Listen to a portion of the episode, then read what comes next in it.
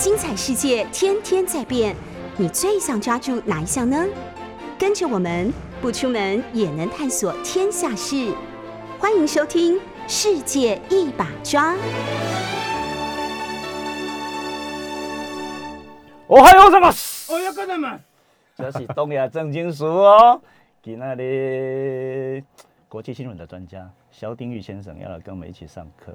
我们这个礼拜是战争中的国际新闻，下个礼拜呢，东亚正经署的第二集是黄介正教授，我们要讲全球军库。哎，下下一周已经是四月了，四月七号，杜振华教授，前台大国法所的教授，突然觉得我自己都升级了。我第一集吗？南美来攻一个，我是第一集吗？杜振华老师爱甲介绍一下，要来攻自由贸易，TPP、RCEP、呃，FTA、WTO 等等。好，所以今天有一堆无聊的英文字，不过都是您专 门的，完全是您的专门范围之内。也没有，今天这次战争打的大家今天今对天肖肖定玉先生来打头阵，我们再来，火车会一直开下去。好的，今天也顺便来开开嗓。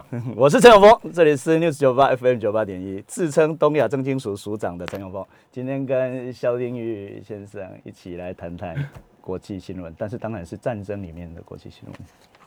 肖定玉先生呢，差一点被派到战地去当记者的经验都有不。过已经是二十年前了。好，先说一下这件事如何？好，那时候是这样子，二零零一年年底，算二零零二年的年初吧。嗯，那时候刚好反恐，后续的一个国际氛围非常的紧绷，嗯，然后反恐成了国际的一个非常主要的关键词。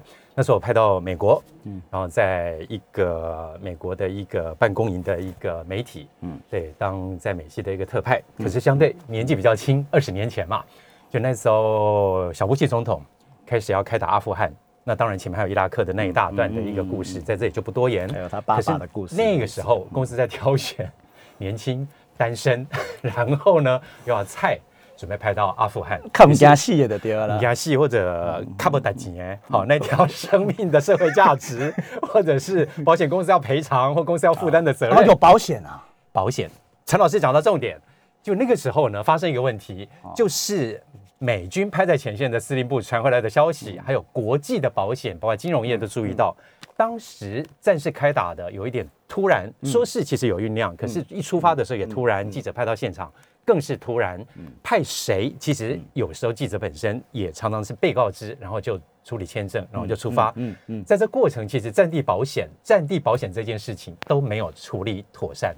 哦，对，但是为什么大家那个时候还是愿意？我们都开玩笑，都愿意裸奔，在没有太多身家性命的实质保障的一个情况底下，裸就得往前了，裸这个字用的有点过分。裸。裸退、裸奔，一样的道理啊，就是在你没有充分的准备底下，没有穿戴整齐的一个情况底下，你就得出，你就得出发。但是美美国人或美国公司对于战争稀松平常吧，很习有。可是那个时候有一群是比较热血的嗯，比较独立特派员的，嗯当时当时哦，当时不像现在的网络环境或视讯环境，当时很需要就在巴尔干半岛啦，就在中东外围啊，在两湾，或两伊应该是这样子。那附近游走的独立特派员，很多西方的那些热血青年。他们直接奔赴现场是最方便、有效提供新闻环境。日本的记者实在战场的，当然也有 NHK 的女记者，另外就是比例您相当您说的独立记者对，去跑新闻，然后挂号。呃，这个用词准不准我也不太知道。嗯新闻圈的人，你们比较比较知道精确的用法，卖新闻。卖新闻，跑到新闻之后是卖新闻。说是卖，其实也是市场的供需，在讯息市场确实需要有一些我们来不及，嗯，哦，被嗯。大型媒体派遣出去，嗯。嗯，因为派遣出去，特别以台湾来讲，特别以亚洲国家来讲，它有第一签证取得的啊对。时间啊嗯，它需要一个程序，第二还有个人意愿的问题，还有。这个媒体处在的商业环境、产业环境，对于保险这件事情，能不能提供一个足够的、相对的不管心理保障或者身家性命的维护？嗯要知道，西方记者很多到前线去，其实是签下遗嘱的。嗯，他这个切结书必须有家人的但书或是同意的条件附带在里面，它才能成型。当然，这也是一个不管是文明也好，或者产业环境的一个成熟的差别啦。那我相信台湾已经在这个路上了。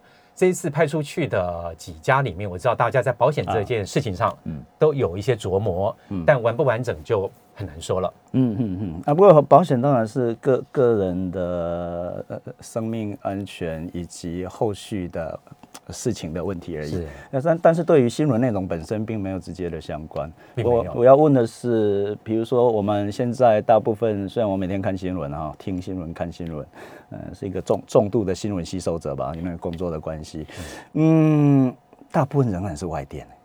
外电，陈老师又讲到另外一个重点啊。这一次到目前为止，我们其实，在新闻编辑台上，或者是同业几个主管，大家在私底下聊天的时候，也注意到，我们这一次又掉入了两千年川普选总统而落败的那一次的一个讯息，呃外电讯息的氛围。二零二二零二零的十月、十一月，对对对没错好嗯，是这样子的，因为台湾或者是说在国际新闻的这个区块来讲，嗯影音。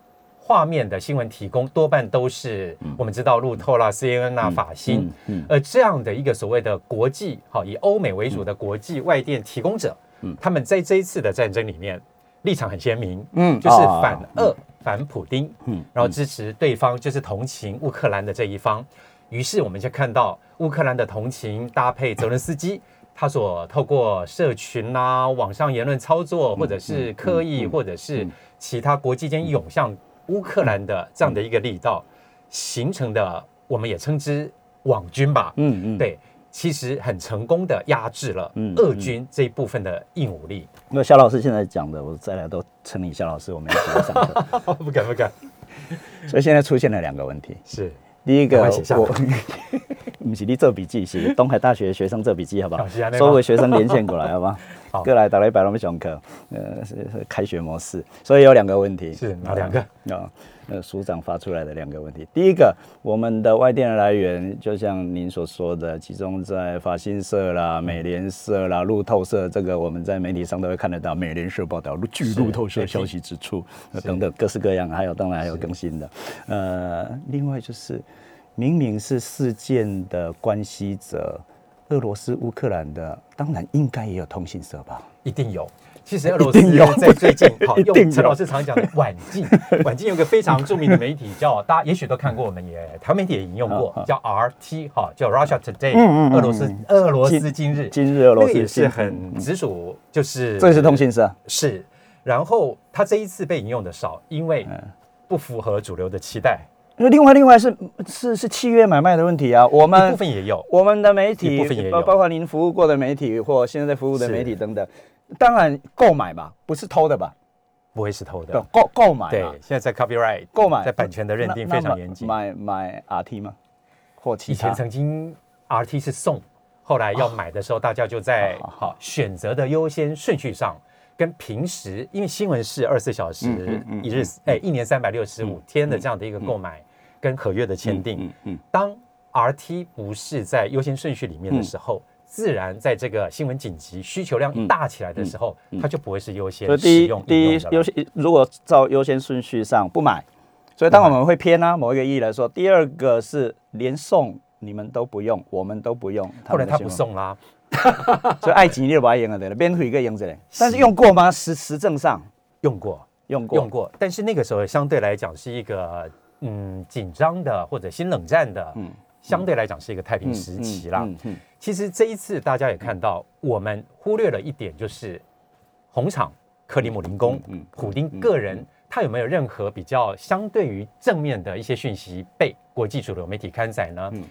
最近比较有关于普丁空手打老虎，空手打老虎那个就顾伟进讲了呢，他最近 跟空姐开家记者会，哦，是这个也有，但是最近哦，嗯。最近开战以来最正面的有关有关普丁的，就是他那一件，据说是啊好台币三十万以上的精品羽绒衣啦。嗯嗯。对嗯，那我刚刚在搭车来的路上也很快划了一下有关普丁的正面消息，嗯。几乎是没有，嗯，但是几乎都是负面国际新的。闻当然不不必强调正面或负面啊，比如说现在都报道负面。得说，的 是不是？的消息，克里姆林宫的一些比较正式的讯息，在这一次的讯息环境里面，相对的也成为一种弱势。嗯不过这也是符合国际主流的一个氛围啦。这这个也是国内媒体或者是世界上呃现在对于俄乌的状况呃很大的批评的一部分，是比如说偏听。呃，或者是呃，国际主流媒体被什么样的力量所控制？而且这里面包括市场啊，呃，倾向说不定是这样。呃，就像您说的，那另外一个，呃我这种我我我这种外国人，外国人就是素人哈，素人。素人就是白人，白人就是外行人，日文有够厉害，白人是素人，素人是外行人，我这种外行人，请问您这种内行人，我就突然外起来电的购买的预算，在我们一般看得到的新闻台，台湾新闻台超多的吧？哈、呃，大概四十几平、五十几平，全部都是新闻台。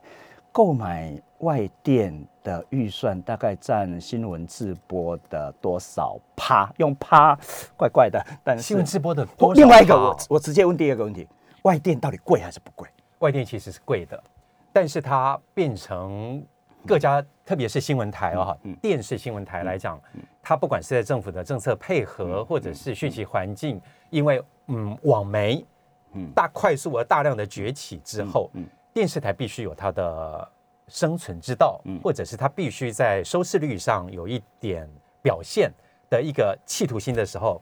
国际新闻也开始成为一个很重要的一个商品，或者是一个讯息的一个主力。我们这里就是国际新闻，对，拢可是说到底还是成本的问题。哈，如果以一个新闻台来讲，嗯它外电我不敢说比例，嗯嗯，但是预算我们是可以大概可以透露一点，就是说它真的是数以百万计一年，要数以百万计的购买量，你才可以买到相对可用堪用的一个分量可。能当然是契约嘛，对不对？对契约有中间商吗？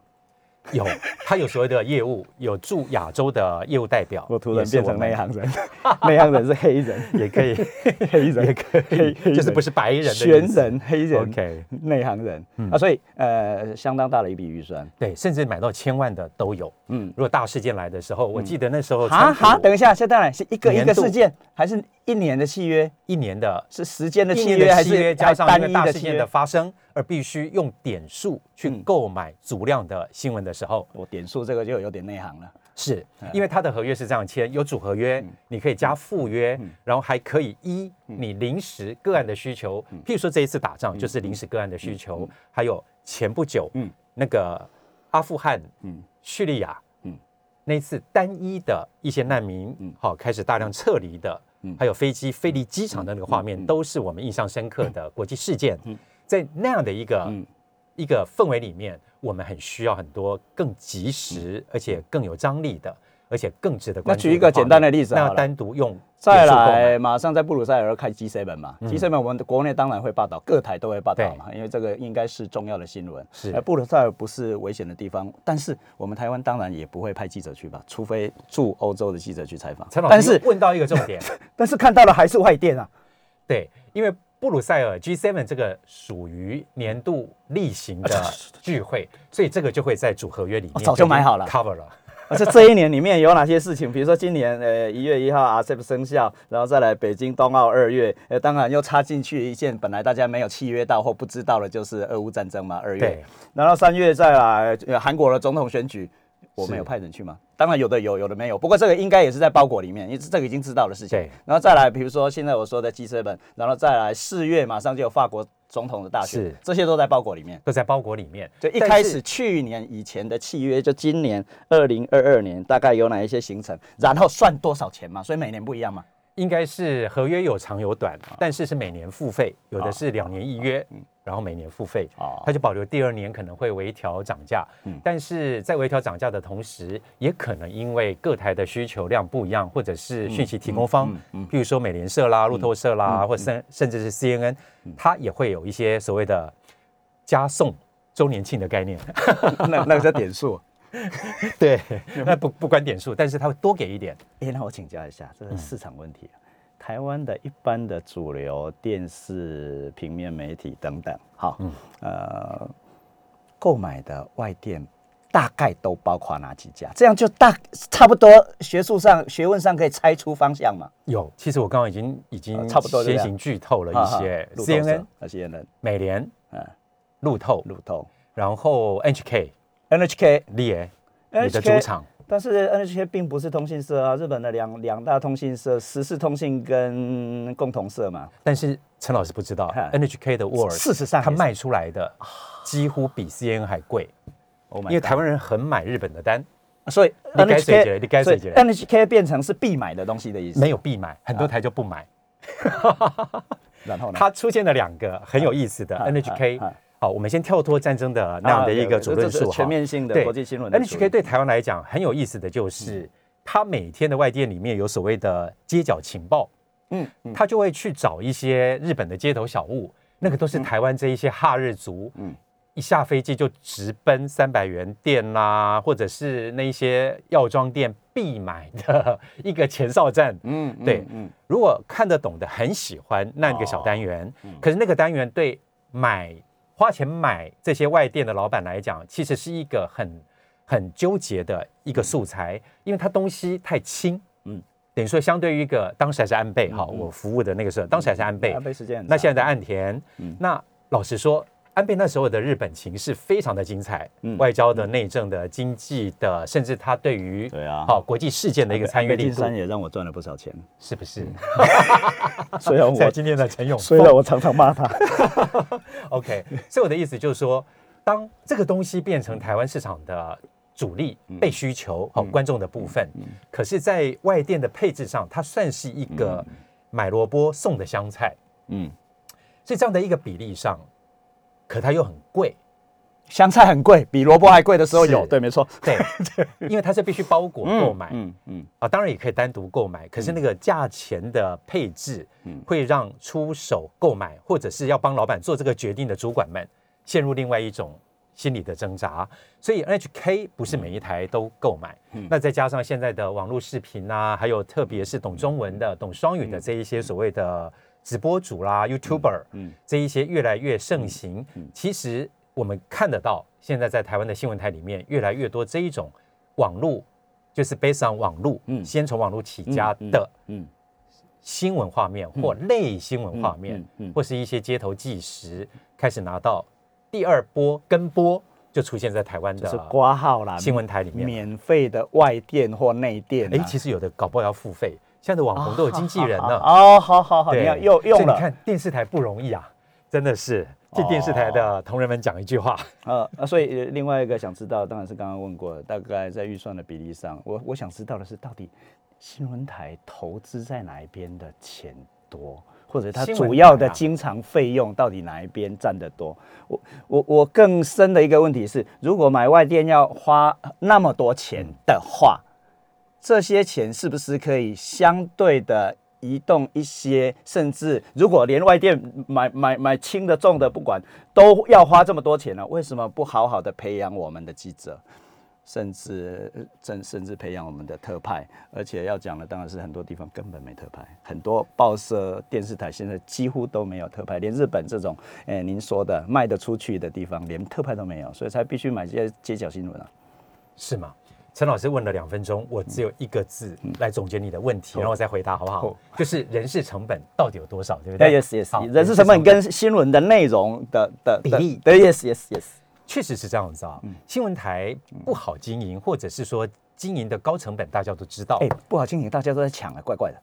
哎，最近有器重新闻的 产业内幕，对，所以为什么有？如果我们说每个人都要来赔钱了，那好，真的是做慈善事业题，就说没有没有，有两题，前面要回答。题就是说，为什么大家现在抢成这样子？嗯过去我们在从业期间已经听到说什么新闻，特别电视新闻是夕阳产业啊，面对新媒啊新媒体的这些不是蓝新媒啊，是新媒体。我这样的一的当写个样功笑话，这这可以来当每每每个礼拜都来当讲师。OK，然后我们面对这一些的挑战也好，或整个市场，嗯，越来越、嗯越多是在网络上看新闻的对这样的一些人口，其实，嗯，我们的产业的发展被认为很夕阳，嗯，于是老板也舍不得投资。但这一次闹出来的几个新闻台或电视台里面新闻台的新闻，对对，新闻台的新闻，对，或者新闻自己产出的新闻，我们赫然发现电视台并没有要夕阳的迹象啊，哦。它甚至还彩霞满天，对吧？各各各 各种在在新闻界之外赚到钱的人，全部要参入了。好，但是这对新闻从业来讲，也许是个好现象。对。对，资源的投入就是机会的扩充嘛。嗯那机会的扩充就必然会改善他的就业，嗯不管是薪资条件或者人才的汇集。当然，当然，当然，然。然后学校的教育可能有相对的重新的调整。日本的记者，薪水多高啊？不同另外，直接像您这样的身份、年纪、职位，我没有身份，新新闻界第一次退休之后，马上到大学教书。真的吗？跟我们连线过很多次的曾经新闻，以前在台北当过支局长的何其真诚先生，写过李登辉秘录。哦呃，我跟他有非常多的接触。他现在在哪儿？高就。四月呃四月一号到了吗？没有，恭喜四月一号变大学教授。哇哦，三月在财经新闻领了挂号，呃，退休金。哇哦四月一号开始有新的第二人对，生。新的工作等着他。呃如果不是疫情，那说不定要来台湾。我但是现在在东京，十五岁后人生靠你了。哎，我先开一间大学去了。好，再回到人事成本，确实啊不，东亚重金属，东亚重金属。哦，东亚正金属。好，OK，人事成本真的很高。设想一个台，如果以台湾比较领导品牌的这几家新闻台来讲，哎，哪几台哈？哪哪几家是领导品牌？帮帮观众、听众朋友那好个带入一下。这样子啊？如果以收视率来讲，最近最厉害的是以方向开头的那一家新闻台。直接讲名字，好，好，你知道的。我不知道观众要字母，好，跟台湾一样的英文字母为打头的 T 台 OK TVBS 吗？我猜错吗？以数字为开头的这几家数字为开头三例吗？数字为开头。呃 好就以这几家来讲嘿，这几家的新闻台的记者组数都大概五十左右，甚至更多。记者五十组，五十组就乘以二，大概一百人吧。一百人以。这样的规模，呃，记者记记者、是一个一百，人，对，一个一个一个概括性的一个数字，一个规模。而各位想，如果这里面有五年的年资、十年的年资，甚至二十年的年资，他们从当年一九九五年，嗯，台湾的有线电视新闻开始就入行，走到现在，他的薪水肯定都一百五十 K 左右，嗯，一百五十万。一百五十万，十五万啦。老师，我绝对要对你行，一百五十万，我只有你一个月，有我人有人就讲一年。有人这顾问的一百五十万啊，所以我往那方面去想。啊，那我各位对你对我屌，你透露了你的行因为情，我我来开开对电视台啊，真的是好，好够七秒，咱起码先啉一下咖啡。休息一下，所以我说，总之新闻成本的人おはようございます。 おはようございます。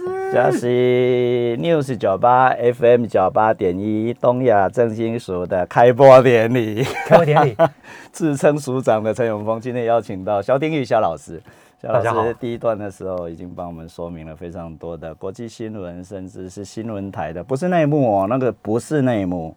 那个是事实的实证的存在，而且那些对于我们这些外界的白人，白人就是文上西漏斗，呃，素人的话，呃，是非常具有重要性。而我这种嗯自称学者的人，什么都是自称，自称学者的人，这个当然都是我研究的材料的，毫无疑问。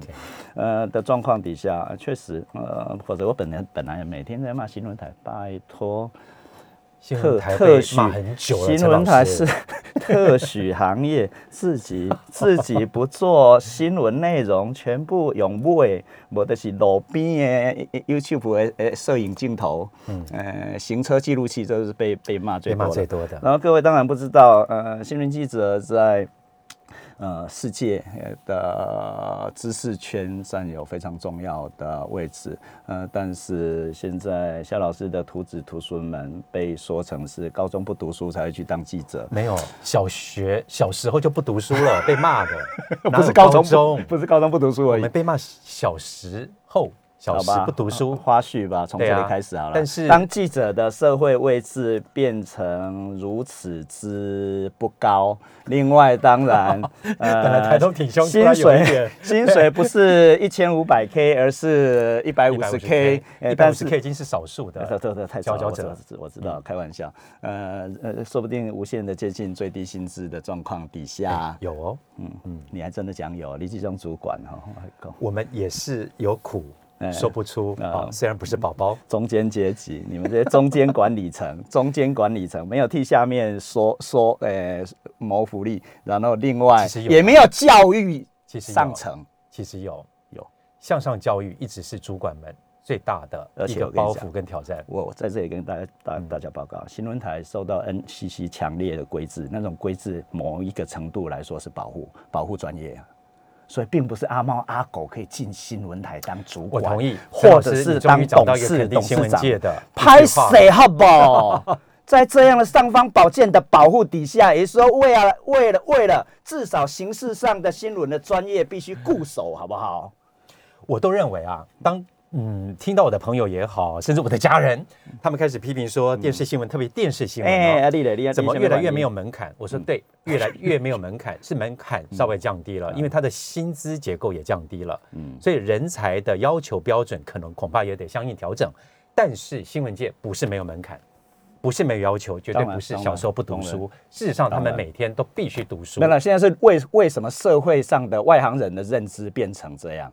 有一个很大的谬误，我自己觉得啊，我曾经很成功的反击，在一个同业或者是朋友圈的群组里面的一段对新闻工作的不友善，他们也觉得说我们是弱智啦，甚至回到最最早的说法，说是媒体是乱源啦。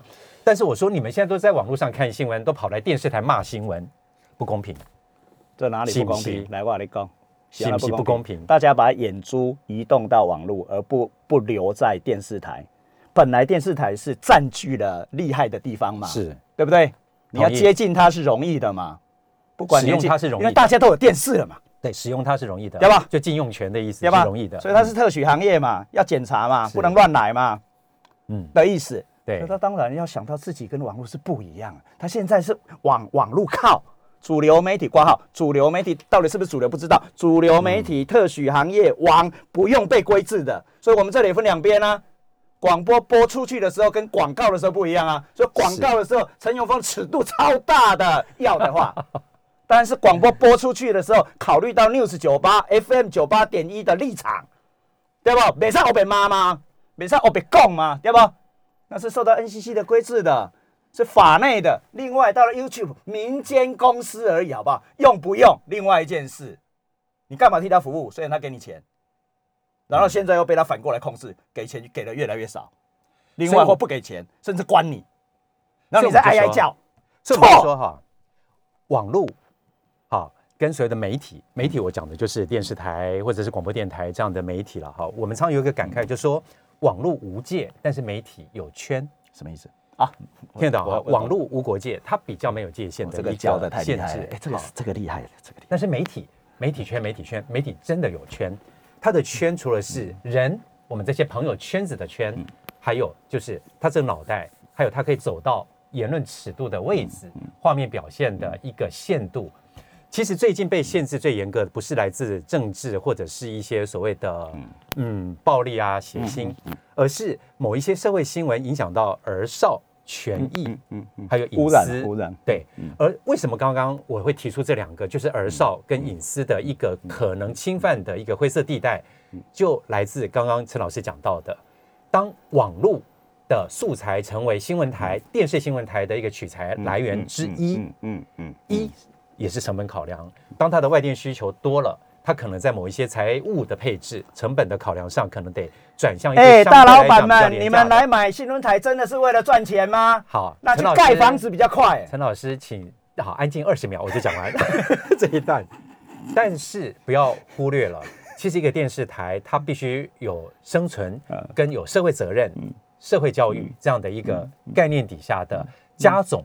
才是一个电视台得以继续有明天的一个机制啊。没错没错没错。所以大家都一定没电视台，没大家看电视没台没没，大家都每三期新闻，可是那个新闻时段的收视率特别高？那那那我有一个主播朋友嗯，有一次很感慨的，他播周末的新闻，他傍晚嗯。播了一个时段嗯，打电话给我们，要跟我们吃晚餐。嗯。他说他刚刚成了某某电视台的警广附属台，因为他播了二十四则新闻，里面嗯。有十五十五则哦。嗯是行车记录器。yes，对啊，可是后来检视它的新闻收视率嗯其实还不错哎，所以这一种公跟虚到底是谁的错？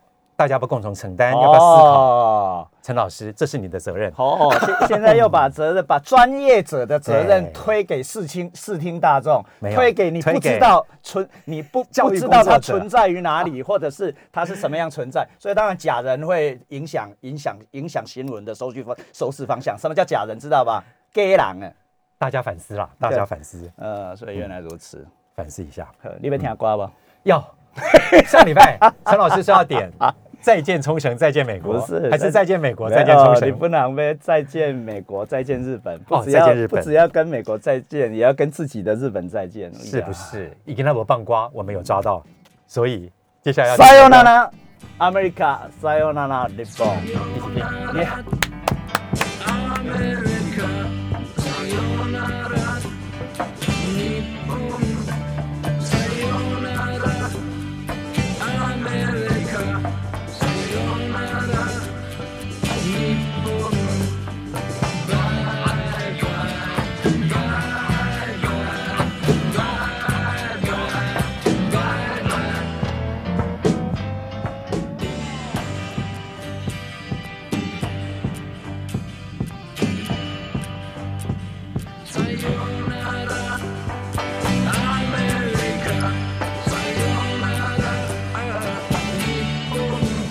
大家都太强，所以这这种这种这种团一下就解解散了。这样子啊，你看，很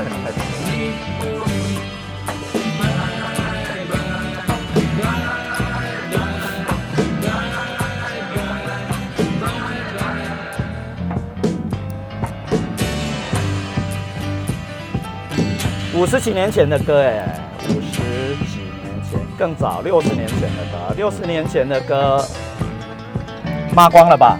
就一句话，骂完了美国，骂完了日本，就结束。骂完了，想要跟他们说再见，不要再受美国的影响，不要再受日本的影响了，超克的意思，超越又克服的意思。其实，在那个时代，也美国自己也有，对，他当然是好世界牛耳。然后再来就高度经济成长期了，大家又忘了哈。在今天，美国完全呃日本完全追随美国了，彻底复制，完全要再见的东西似乎也相同，对不对？再见的都来了，对啊，要再见的都来要再见跟被再见的东西是都来了都来了都来了都来了，很有趣，合一了统一了。嗯，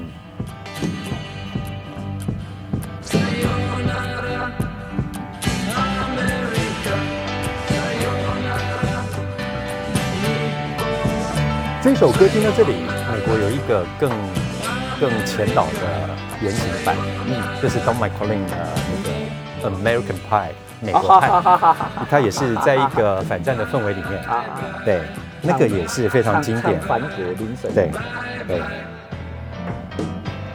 美国派，以后以后再来说。好，我们是第一课嘛，第一弹，还有重要的事情要讲哦，哪一个？还在紧追了。这条听刷还没刷了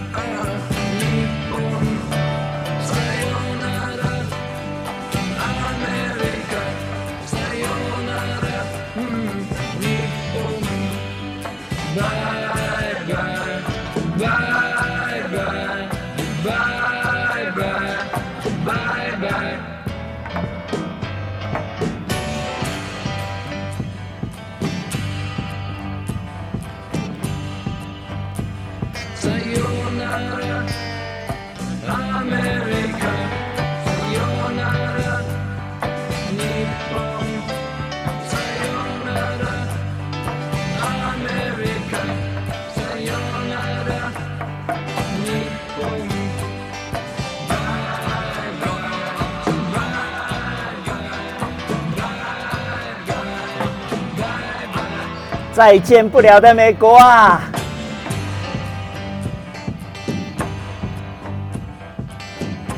拜登宣布把普丁当战犯处理了，对，是今天的新闻。呃，抓起来审判，嗯，是布林肯帮宣布的。现当当现行犯处理嘛。嗯，当然以前的美国对宾拉登、美国对哈桑，因为力量的大小悬殊强悬殊，今天拜登派特殊部队直接对付普丁，嗯，吗？挂号挂号，哎，新新闻新哎，在现在是这个是新闻的内容，我们刚刚讲到新闻的，事实上不重要的事情，嗯。嗯，呃，但是却影响了新闻的结构性的发展。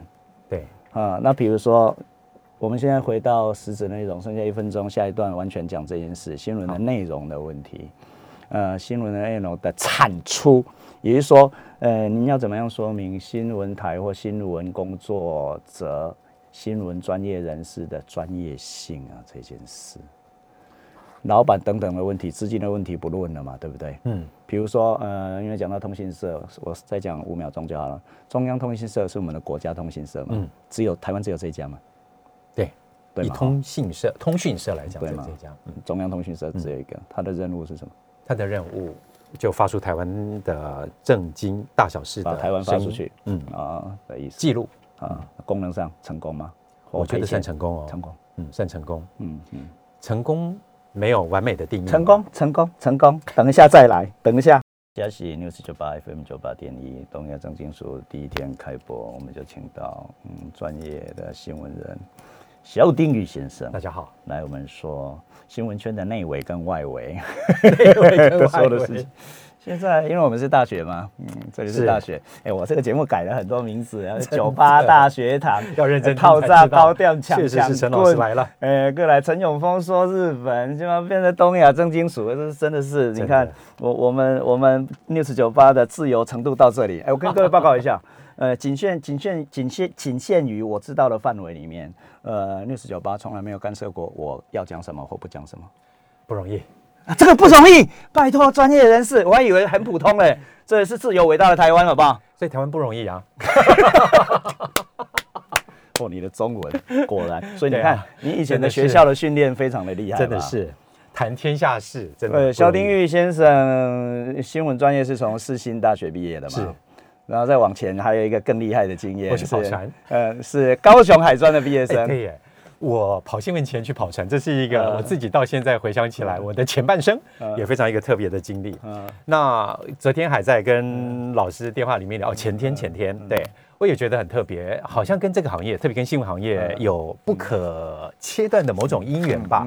因为我个人很快的记录一下，一九八八年那时候刚好是汉城，以前首尔叫汉城的时候，汉城八八年奥运。人家韩国人很坚持，你要很坚持，你要你要叫好首尔。其实很长一段时间，我很我也很坚持，他叫汉城，不知所以的。好，八八年那时候我们就在南城奥运嗯南韩对，就在南韩现场，就看到他们朝野两党在街头丢汽油弹，啊然后到了奥运前三十天，朝野两党签订了很正式的切结书，说。奥运前三十天，街头必须和平，不能相互攻击，警察不能打人，而这些街头民众不能丢汽油弹。嗯嗯那就亲眼见证了这所谓国际大事件嗯的，那时候可能台湾的媒体都捕捉不到的氛围。啊那时候学生穷，也没有钱去买任何形式的相机，对。但是我们用眼睛记录，记录到脑袋里。嗯。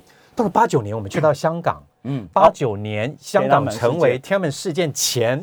好，嗯。最大的一个中国境外，那时候还是在英国属地哈，英国殖民地里面的管辖，所以香港人街头不就是看得到。不是。香港有天安门事件，哦呃天安门在北京。天安门事件。呃但是香港对于天安门事件的反应非常非常强反烈，应，还因为有九国际媒。体当时聚集在香港，向世界释放出的言论力度，对跟塑造出来的言论氛围，我也是真的在空气里都闻得到那一股悲壮的空跟气厉害。是，哇，你真的是文青了文青文青，breathe。OK，好，再来九零年那时候我们已经嗯，已经已经已经有一个在欧洲一个很重要的情势，哎，跟俄罗斯也有关系。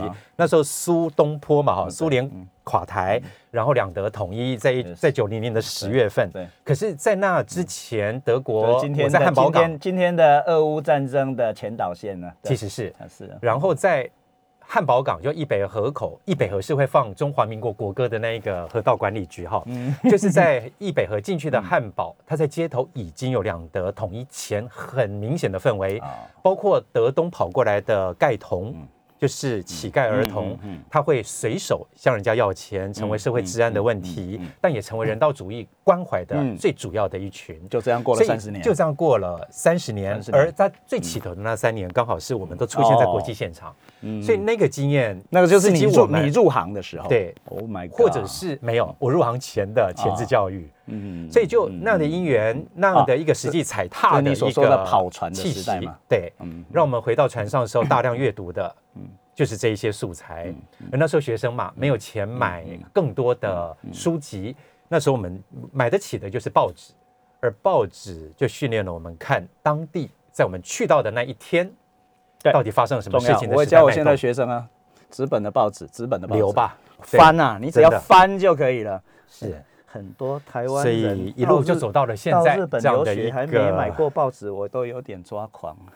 可是买报纸会不会对他们来讲是一个假设？你是现在报纸是十块、十五块，这是台湾啊，对。日本一百五十块、一百四十块、一百三十块，但是内容超超。可是日本的学生族群，他们舍得把这个钱买报纸吗？为了买咖啡，为了找工作，以前的日本学生为了因为大三开始找工作，为了进大企业，全部买日经哦，订日经，日经。日本经济新闻那是标配标配标配，因为你不知不理解市市场的状态的话，怎么选怎么选自己的，呃，将来？将来要去做的事呢？了解。嗯，所以，呃，入门通通是那里，嗯是。嗯，其实看什么会决定了这个孩子将来进到社会里面选择职业的专业性。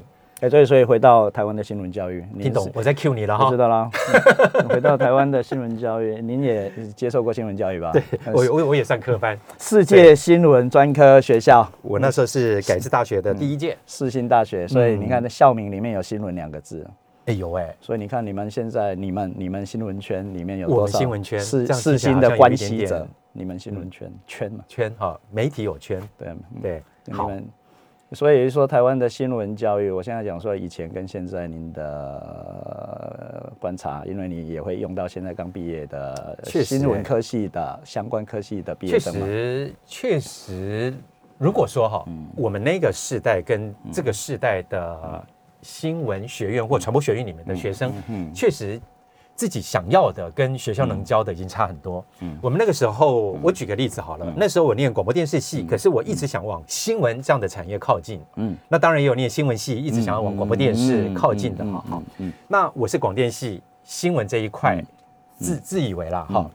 我们那个时候被训练的哎，是这样分的吗？新闻是报纸，然后广电是广没有播电视，，倒没有。但是我们选修的科目啊或者选实习的单位，会决定自己将来的去向。嗯，我们勾炸上怎么理解？因为本来都细怎么理解？本来全部都叫新闻系吧，后来才像正大只有新闻系，后来分没有，正大有新闻系、广电系、广告系那是，后来，对，最早的时候只有新闻系啊。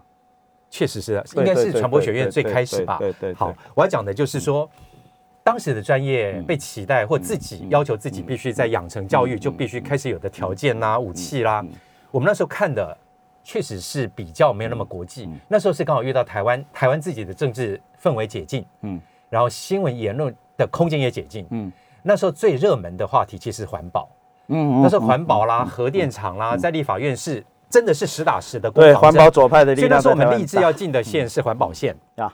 因为环保都是晚报一摊开来的嗯头版头，对哦，那个金马博晚报，现在来来讲，现现在不仅没有晚报，现在连环保记者 恐怕都不会是政治线的主线。嗯嗯。对，以前环保是政治嘛，以前对环保又是政治又是外交，嗯，因为当时有很多又有环保好环环保的环保的专业性，，那它又是社会，然后它有一点趋势跟国际联动的一些素材的一个概念在里面单单延伸着。反核就反了三四十年了。是啊，就街头也有，好，议事殿堂里也有，然后政治最高层我念大。学的时候，呃，正大新新新闻系还在山下的时候，在旁边的教室上课，就已经听看到，已经看到了反核反核式的贴纸了。贴纸啊，有的老师还就在批评了，那么贴在墙上，贴在墙上。哦你，看，伟大的正大还可以让他贴，你看，正在相对保守的意思吗？是吗？是吗？是吗？现在当然是普通中的普通的大学了。那我讲的说，现代的这一群的新闻学院里面教出来的学生，也许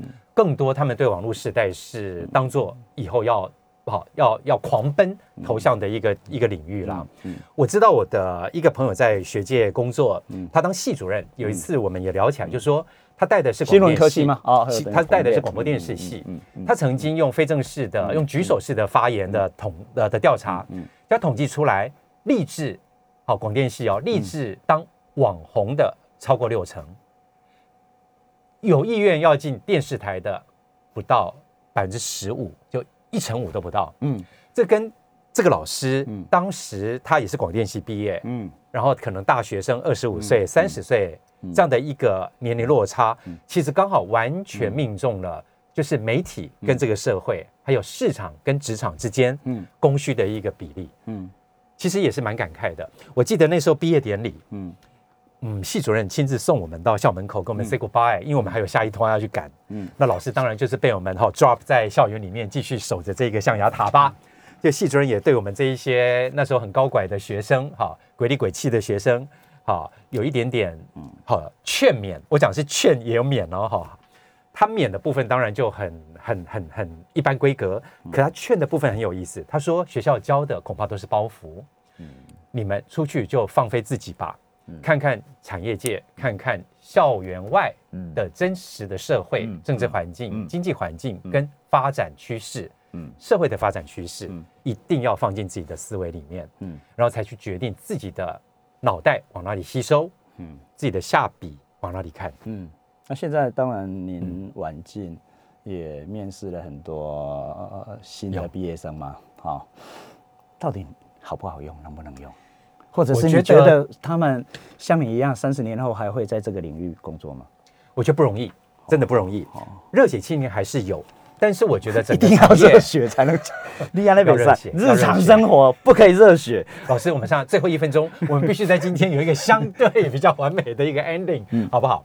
我的概念是我给年轻人还是很大的鼓励。如果你有热血，请不要畏惧外面说什么小时候不读书，长大才来当这一行。不，你好好念书，长大当这一行绝对还有发展。因为你的脑袋够结实，你的功力越，我们都讲越 solid，好，越越越越无坚不摧。嗯嗯，不管这个媒体的载具是传统的电视框，是新型的好手机，甚至将来一支笔。它都可能成为讯息传递的一个载具。脑波，你脑袋可以产出的内容，你可以带领的思维深度、视野的高度、广度，绝对都还是你立足在这个社会的最好最好的一个基础。